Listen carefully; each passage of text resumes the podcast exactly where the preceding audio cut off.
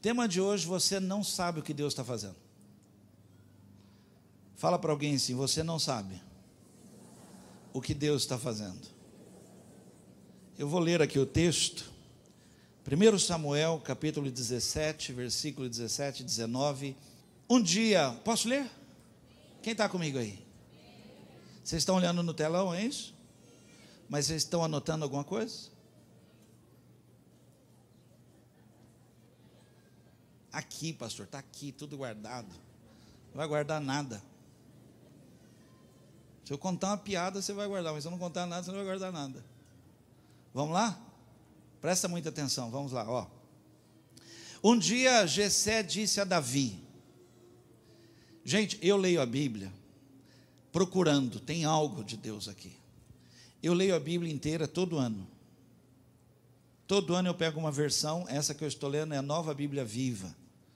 Todo ano eu pego uma versão da Bíblia e leio inteira. Eu amo ler a Bíblia. E eu sempre leio procurando, tem alguma coisa. E o texto começa assim, ó, um dia. Esse dia não é um dia qualquer. Um dia Jessé disse a Davi: Leve depressa aos seus irmãos no acampamento esta porção de grãos torrados e estes dez pães. Leve também estes dez queijos ao comandante deles. Veja como vão os seus irmãos e tragam-nos de volta alguma prova de que estão bem. Os seus irmãos, o rei Saul e o exército de Israel, estão acampados no vale de Elá para enfrentar os filisteus. Posso orar? Pai, tu sabes que o meu coração fica dessa maneira quando eu leio a palavra. Então eu peço aqui agora que o Senhor me ajude a ministrar a revelação da tua palavra. Fala conosco, em nome de Jesus Cristo. E essa pessoa que entrou aqui, falando contigo, o que ela veio fazer aqui, responde para ela, em nome de Jesus Cristo. Amém. Ok. Gente, é, a Bíblia ela ela ela está contando uma história e a gente não percebe. Ela está falando assim um dia. E aí a gente lê de qualquer maneira, mas não pode ler de qualquer maneira, porque esse dia é um dia especial, é um dia único. É, Davi queria ir à guerra, mas ele não podia ir à guerra, ele não tinha condições de ir à guerra e e aí ele vai fazer o que o pai manda, atrás do curral das vacas, vai ficar lá. Mas aí tem um dia que você não sabe o que Deus está fazendo. E aí o pai chama e fala assim: filho, pega aqui uns queijos aqui, pega uns pães aqui, vai ver seus irmãos para mim. Vai lá e, e, dá esse aqui para seus irmãos, dá esse aqui para os guardas lá, o comandante, e me traz uma notícia como estão lá os seus irmãos. E ele vai, e ele chega lá, e aí você não sabe o que Deus está fazendo. Para quem já leu essa história toda, Preste atenção nisso. Para quem já leu essa história toda, esse dia, Davi não voltou mais para casa. Ele se tornou o rei de Israel. Esse dia, depois que ele corta a cabeça do, do gigante, a alma de Jonathan se pega a alma dele e Saul não deixou o menino voltar mais para sua casa. Então eu vim ministrar uma palavra hoje, você vê se a gente vai lá no sertão, porque você não sabe o que Deus está fazendo. Você não sabe os planos que Deus tem, que são mais altos, são mais elevados. Uma, uma mulher sai da Bahia, sai lá do sertão da Bahia, vem aqui, desce aqui em São Paulo, lá na, na Praça da Árvore, ali em São Paulo, onde os nordestinos descem, e fugindo, largando tudo para trás, abandonando tudo lá e foge, uma situação complicada, vem ali na Praça da Árvore, ali, desce, sem saber o que vai acontecer da vida, e uma família, então, as famílias iam lá, pegavam os nordestinos para trabalharem, e uma família foi pegou essa mulher e levou para casa, e ela trabalhou naquela casa como doméstica ali, todo o tempo trabalhando, vários anos trabalhando nessa casa, e ela comete um erro ali, um deslize, e ela tem um relacionamento com um dos filhos daquela casa, e ela engravida, e quando ela está grávida, Aquele homem rejeita aquela gravidez e diz que ele não quer problema e ele não, não assume a, a criança, e ela então, a partir dali, tenta tirar a criança. Porque sem condições nenhuma, já fugindo de uma situação, vem parar aqui, agora está diante de uma outra situação. Então ela pensa em tirar a criança e tenta tirar a criança e não consegue, e então ela vai para o parto. E lá no parto, quando ela já está se preparando para aquele momento do parto ali, ela fala com Deus e ela fala assim: O Senhor sabe que eu não tenho como criar essa criança. O Senhor sabe que eu não, não tenho condições financeiras de manter essa criança. Então, eu vou entregar essa criança para ti. Eu te entrego a vida desta criança eu não tenho formação para educar, eu não tenho dinheiro para sustentar, eu não tenho como dar uma vida para essa criança. Eu te entrego esta criança nas tuas mãos. Olha aqui para mim. Você não sabe o que Deus está fazendo. Essa criança cresceu.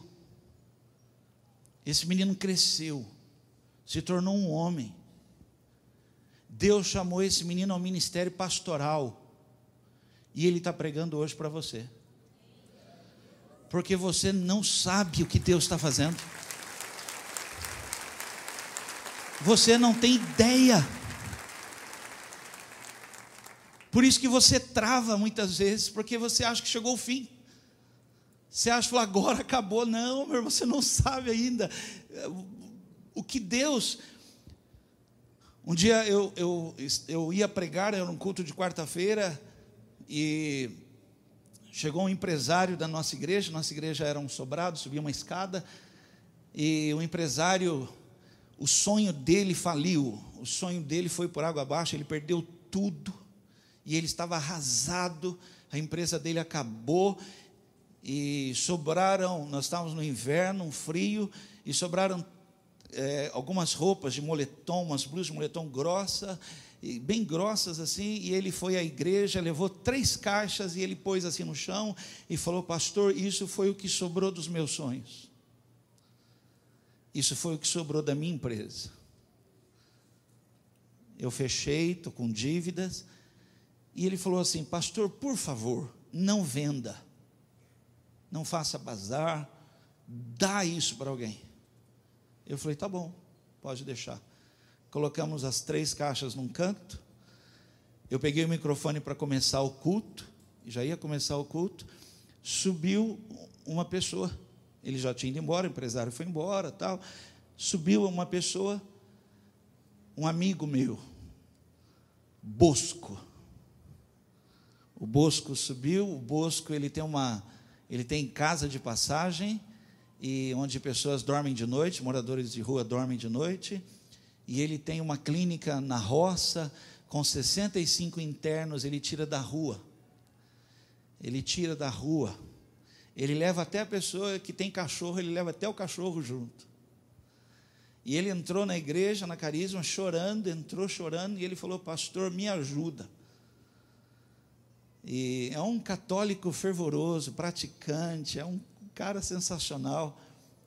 E eu falei, Bosco, o que, que aconteceu? E ele falou assim, pastor, eu estou chorando, eu saí de casa para chorar, eu estou andando na rua e aí eu, eu falei, eu vou entrar aqui, vou falar com o pastor, pastor, o, os meus irmãos lá estão passando frio na fazenda. Pastor, eu não aguento chegar lá e ver eles com frio, eles estão passando muito frio. Faz uma campanha aqui, pastor. Pede para os irmãos aqui da igreja levantarem blusas Pede aqui para os irmãos da igreja nos ajudarem, pastor, por favor. E aí eu chamei ele falei, Bosco, vem cá. Fui lá no fundo da igreja, lá, mandei ele abrir as caixas. Quando ele abriu as caixas, tinham 70 blusas. Quando ele olhou aquilo, ele deu um grito dentro da nossa igreja: Minha Nossa Senhora!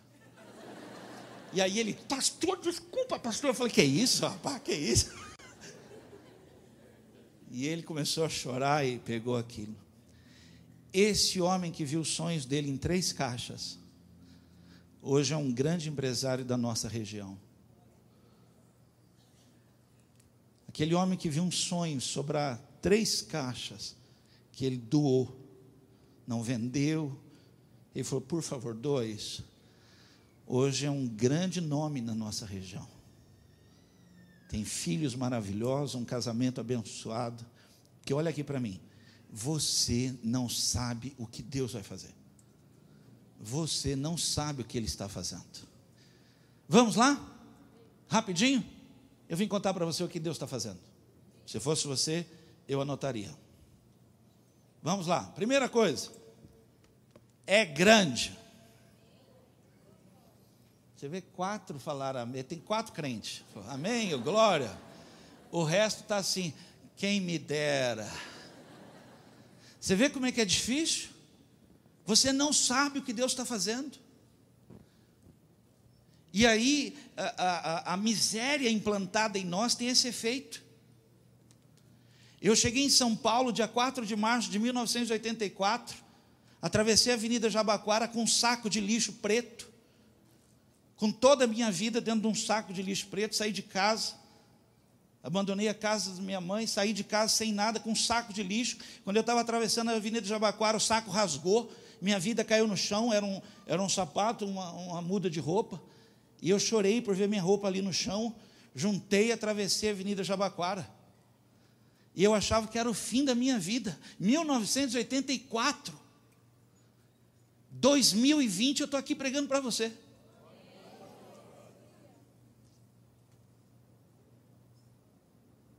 Casado, bem casado, filhos.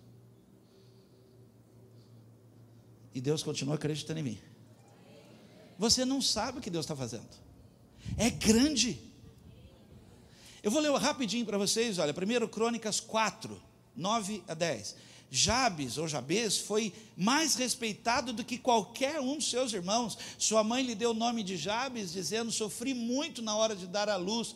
Jabes orou ao Deus de Israel, dizendo: Ó, oh, quanto eu Desejo que o Senhor me abençoe maravilhosamente e me ajude em meu trabalho. Fique comigo em tudo quanto eu fizer e guarde-me de todo mal e sofrimento. E Deus concedeu a ele o que havia pedido. Olha aqui para mim. Deus quer fazer algo grande na sua vida.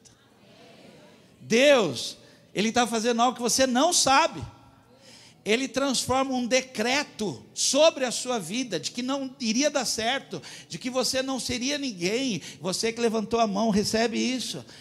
Que não ia, que ia ser desse jeito, que as coisas não são iguais para todo mundo, que tem uns que nascem. Não, meu irmão, você ainda não sabe o que Deus está fazendo, porque Ele não terminou e é grande, ele faz a pessoa mais assim, que já tem um decreto para dizer: olha, você quando nasceu, você foi um problema na minha vida. Mas ele faz essa pessoa ser a pessoa mais respeitada toda a sua casa. É grande o que Deus está fazendo na sua vida. Por favor, diga amém. amém. Mesmo que você não esteja acreditando, fale amém. Ok. Segundo, ah, outra coisa, rapidinho aqui. Eu vou apertando, tá bom? Eu estudo aqui com você, eu vou, vai apertando o caldo aí, você vai segurando firme aí, tá bom? Então, primeiro é grande. Vamos lá. Você vê, só meia dúzia fala amém. Vamos lá. Mas o segundo, segundo, é algo novo. Esse amém é amém de crente, cara. Porque nós não conseguimos acreditar no novo. Esse negócio de novo para nós, assim, porque na nossa cabeça é tudo repetitivo, tudo é repetição. A gente não, não faz ideia, mas, pastor, como assim é algo novo, meu irmão? É coisa que nunca se viu, é coisa que na história não existe ainda relatos, é coisa que é, são estradas das quais ninguém passou. Pastor, como assim? É, ele vai abrir caminhos para você onde não há. Você tem que entender isso. A nossa cabeça é limitada. A nossa vida, o que fizeram conosco, nos limitou. Então, sempre que alguém chega e fala assim, meu irmão, algo novo de Deus está vindo sobre a sua vida, a gente vai até um certo lugar e volta para trás de novo, porque nós estamos presos. O elefante, quando ele é criança, ele é preso numa corrente. E ele é pequenininho, e ele, e ele fica tentando tirar a corrente, mas ele não tem força, ele não consegue. Mas aí ele vai crescendo e ele vai crescendo, e ele vira algo assim, Quem já viu um, um, um elefante de perto, grande? E ele está com a mesma corrente, com a mesma estaca, só que agora ele não faz mais força, ele só faz o movimento. É assim que muita gente está. Só faz o movimento, mas não muda a sua vida. Deus tem algo novo, quebre a corrente. Que te prende ao passado, que te prende ao que aconteceu, que te prende a um decreto. Ah, pastor, mas na minha casa é sempre assim. Pastor, na nossa casa, todo homem é assim. Na nossa casa, pastor, as mulheres. Meu irmão, mas em você, Deus está escrevendo uma nova história. Eu fui orar por uma pessoa no momento de ministração, e eu estava orando, orando, e quando chegou na mulher, eu vi um caderno. E o caderno estava aberto na mão dela. As páginas do lado de cá estavam rasgadas, rabiscadas, parecia que uma criança tinha feito um horror. E do outro lado tinha uma página em branco, e eu falei para ela: Deus está te dando uma página em branco. Ele vai escrever uma nova história na sua vida. Você crê nisso? é novo, o que Deus está falando. Então, Isaías capítulo 43, versículo 18 diz: Não fiquem lembrando o que aconteceu no passado. Não continuem pensando nas coisas que fiz há muito tempo. Vejam, estou fazendo uma coisa completamente nova. Por favor, diga amém algo que já comecei a realizar. Será que vocês ainda não perceberam? Vou abrir uma grande estrada no deserto e no meio da terra seca farei correr riachos. Deus fará algo novo. Deus fará algo novo, como se nunca, nunca se ouviu em toda a história. Em toda a história, Deus vai escrever algo novo. Quando nós estávamos no louvor aqui, Sensacional, louvor maravilhoso. É, eu, assim, no meu coração, eu ouvia alguém falando: O que que eu vim fazer aqui? E eu falei ao meu filho: Tem alguém aqui falando com Deus? O que que eu vim fazer aqui? E aí ele falou assim: Pai, e o senhor vai pregar? Você não sabe o que Deus está fazendo. É algo novo que Deus vai fazer na sua vida. Vamos lá? Ah, então, primeira coisa é algo. Segundo, vamos aumentando, apertando aí. Três, é sobrenatural. Esse amém. Sobrenatural quer dizer não se explica pelas leis da natureza. Não tem explicação. Não tem. Não adianta você querer entender como é que vai ser, onde é que começa, onde é que, como é que não tem como explicar. Deus é sobrenatural. E você não sabe o que ele está fazendo. Olha aqui para mim. Um menino que não podia ir à guerra vai levar queijo e pão. Um menino. Todo mundo olhou para ele e falou: O que você está fazendo aqui? É porque ninguém sabia o que Deus estava fazendo com ele. Aquele menino pega umas pedrinhas, é sobrenatural isso. Uma pedrinha só. Bate na testa do gigante. Aí Deus dá um tapa atrás da cabeça do gigante para ele cair para frente. Aí o gigante cai. Aí o menininho corta a cabeça. E aí o menininho tem que voltar para casa para dizer para os pais a notícia. Mas ele não volta mais para casa. Porque Deus tinha planos ainda maiores. O que Deus tem é sobrenatural não se explica. Imagina ter que contar isso depois. Falei, como é que foi lá? Como é que foi? Vocês ganharam a guerra? Ganhamos, ganhamos. Mas como é que foi? Na verdade, foi um menino. Foi um menino. Rapaz, a gente estava envergonhado 40 dias. Mas apareceu um menininho com umas pedrinhas, uma funda, jogou. Rapaz, nós ganhamos. Imagina alguém escrevendo isso. Aí ele põe, tem que escrever. É sobrenatural que Deus vai fazer na sua vida. Como ter essa certeza no coração? Como ter isso no coração? Como eu estou aqui pregando para você isso? Como é que eu sei disso? Como é que isso queima meu coração? Como é que eu sei que Deus vai fazer? Como é que eu sei que Deus vai levantar os recursos? Como é que eu sei que Deus vai nos levar? Como é que eu sei que Deus vai prover? Como é que como é que vai ser isto? Eu estou apertando, tá bom? Porque eu estou falando e talvez você ache que é fácil, que é uma coisa assim, que nós, vem um homem de Deus aqui, ele grita e a gente pega. Não é não. Então a primeira coisa, para você ter certeza de que Deus está fazendo algo no, na sua vida e é grande, é sobrenatural, é novo. Primeira coisa, você tem que servir a Deus. Isso não é para quem gosta de ficar sentado numa cadeirinha com o bracinho cruzado e dizendo: falta ar condicionado aqui. Não é. Isso é para gente que está suando e trabalhando e servindo. Porque quem está servindo a Deus sabe, não faltará os recursos. Socorro de alguma parte virá. Eu vou ler para você Daniel capítulo 3, versículo 17. Se o nosso Deus, a quem nós servimos, está lá? A quem nós servimos, quiser nos livrar, ele nos livrará da grande fornalha e também das mãos, das suas mãos, ó Rei. Quem é que sabe que Deus vai fazer alguma coisa? Quem está servindo. E agora eu faço aqui uma pergunta de púlpito para você. Meu irmão, você está servindo a Deus? Dois falaram amém, o resto está pensando. Deixa eu lembrar se eu estou fazendo alguma coisa. Meu irmão, esse chamado é um chamado a trabalho, a servir a Deus. Você imagina nós estarmos lá no sertão com um homem que largou tudo e vai para lá com a família lá e não podia ter filhos, e Deus deu filhos. E um dos filhos, das, das, uma filha é alérgica, tem alergia a lactose, leite, é. leite, lactose lá. E imagina no sertão, não tem água, não tem nada, e, e aí a gente vai lá e e compra caixas de leite e deixa lá para o pastor, lá para a filha.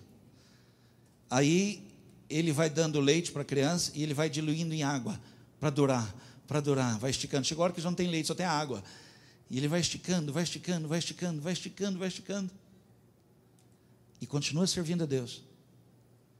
E Deus manda nós lá, manda nós lá de novo e comprar de novo leite para ele. E aí esse homem está a pé, não tem nada, está lá servindo a Deus a pé, no, no, sertãozão, e aí junta vocês aqui, os irmãos aqui, e manda um carro para o sertão. Porque quem está servindo vai viver o que Deus está fazendo. Então eu estou aqui desafiando a você. Volte a servir a Deus. Dê suas mãos, seus pés, seus lábios, dê a sua vida para Deus. Meu irmão, você não foi chamado para ficar parado. Você tem um chamado de Deus para servir. A unção de Deus na sua vida. Segunda coisa, oração. Só sabe o que Deus está fazendo quem ora. Pergunta a pessoa do lado: como é que você está de oração? Aquela cara de crente que ele fala: claro que eu estou orando. Eu fiz isso esses dias atrás.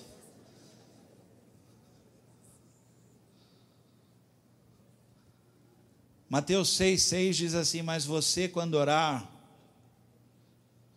vá para o seu quarto, feche a porta atrás de você e ore ao seu pai que está em secreto. E seu pai, que conhece os seus segredos, recompensará você. Você não sabe o que Deus está fazendo. Quando você entra num quarto e você fecha ali, não tem mais ninguém ali, e você fala sozinho com Deus, é você e Deus, e não tem mais ninguém ali ouvindo. Quando vem a resposta, você sabe, foi Deus. Eu tenho chorado pela Venezuela, eu não consigo falar. Eu tenho pedido a Deus, me leva lá. E aí veio uma pessoa, colocou a mão em mim e falou assim: Deus manda te dizer que vai te levar para fora desse país. Eu falo, Senhor, Venezuela. Venezuela. Fala, Senhor, fala, fala, não é fora do país, é Venezuela. E aí, e ele diz: Olha, vai te levar a outros lugares fora desse país. Eu falo, meu Deus, Venezuela. Aí vem outra pessoa e diz assim: Olha, o Senhor tem me incomodado para te falar algo, que Ele vai te levar para fora desse país. Eu falo, Venezuela. Aí, eu estou te contando porque você vai servindo a Deus, Deus está te dando sinais, eu estou cuidando. Aí, estou voltando na viagem, dentro do ônibus, não tem sinal, viu, irmão? Sinal não adianta. No sinal você vem no ônibus assim, com o celular, assim, ó. Uma hora ele aparece. E aí, quando você começa a escrever, ele some.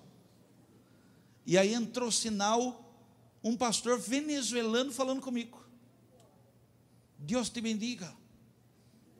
Falei, yes.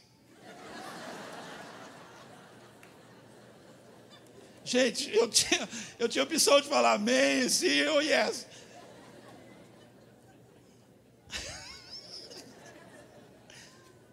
E aí, é que eu não trouxe, podia colocar aqui, alguém traduzia depois, mas falando lá, venha a Venezuela, passe aqui. Aí já fica aquele negócio, né? Que a gente que é crente, fala assim: é Deus, Deus está falando, fala Deus, fala Deus. Aí cheguei em Guará, tinha que comprar as coisas, nós estamos em construção lá em Guará, Recanto Carisma, estava fazendo umas coisas. Aí fui uma loja, cheguei numa loja lá, o, o, rapaz, uma atendente, a gerente veio falar comigo, aí a gerente falou assim: esse aí é um, é um, é um refugiado. Eu falei, é, vocês contrataram? Contratamos, da Venezuela.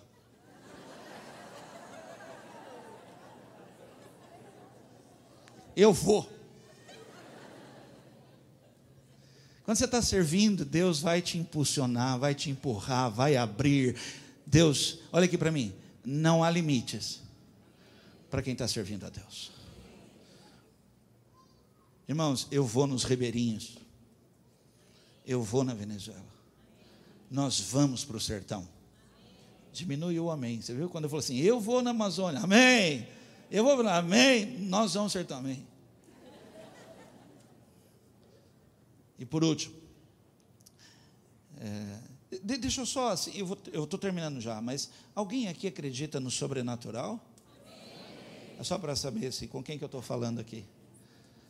E quando você ora, você sabe que Deus está fazendo algo.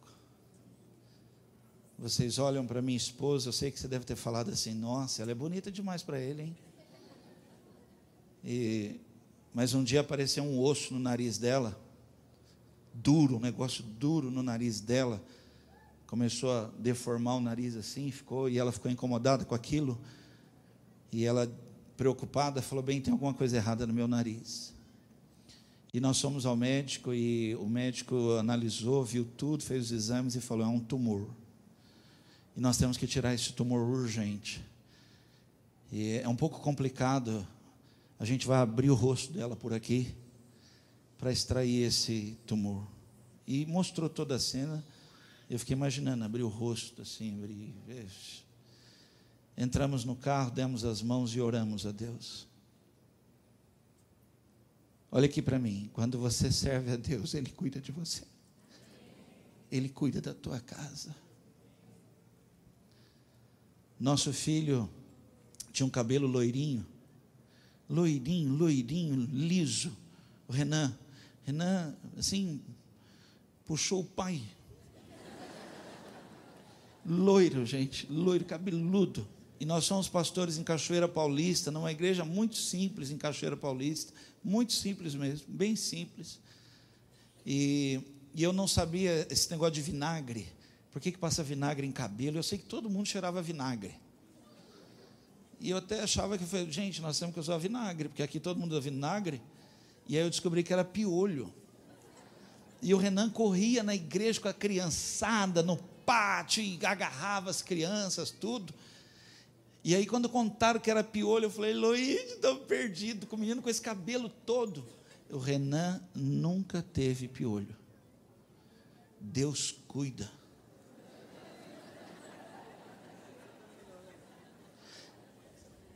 Eu Agora deu uma coceira. Falei de piolho.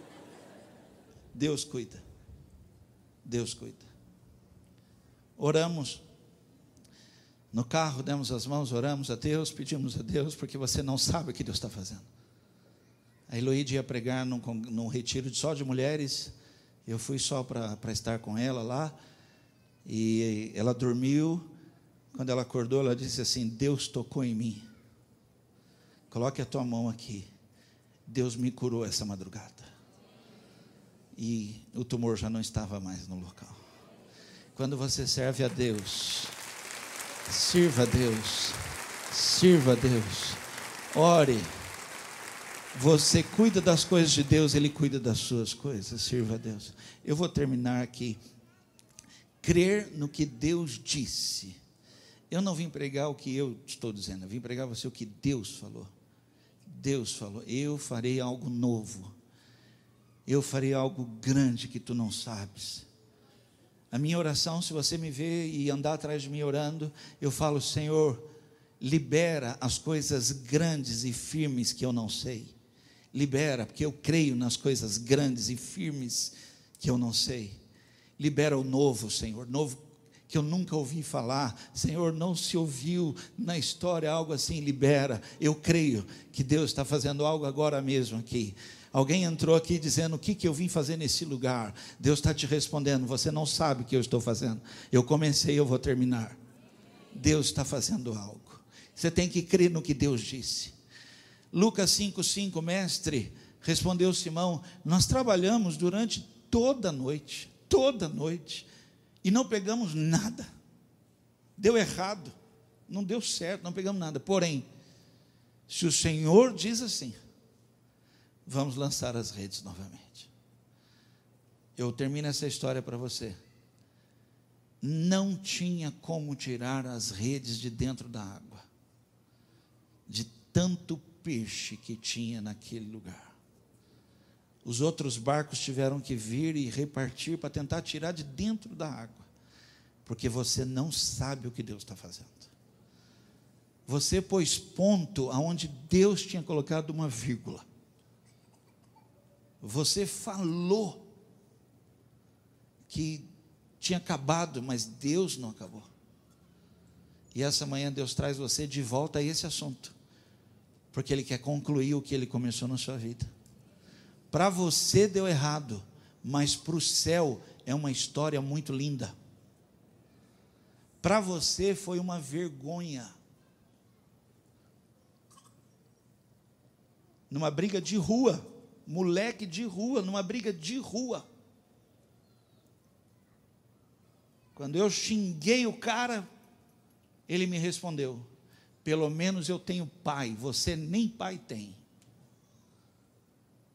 Ali parecia que era um decreto na minha vida, que eu era aquele cara. Mas eu sou pai de dois filhos lindos, maravilhosos, que são uma bênção. porque você não sabe o que Deus está fazendo. E eu vim aqui para pregar isso para você. Curva a sua cabeça, feche os teus olhos. Você não percebe que Deus tinha preparado esse dia para abalar tudo na sua vida. Você não percebe que Deus está nos levando a lugares para ver coisas que os nossos olhos não tinham visto porque Ele está mudando tudo na nossa vida, está mudando, está mudando, tirando tudo do lugar. E eu estou dizendo a Deus: continua, continua, Senhor, tira tudo, Senhor, faz tudo de novo, Senhor, faz, Senhor. E Ele diz: esqueça o passado, esqueça o que passou. Não queira prestar contas disso aí, não queira acertar contas. Você pode por querer acertar coisas que já se passaram, perder o melhor de Deus para a sua vida. Esqueça isso. Deus está fazendo algo surpreendente na sua vida.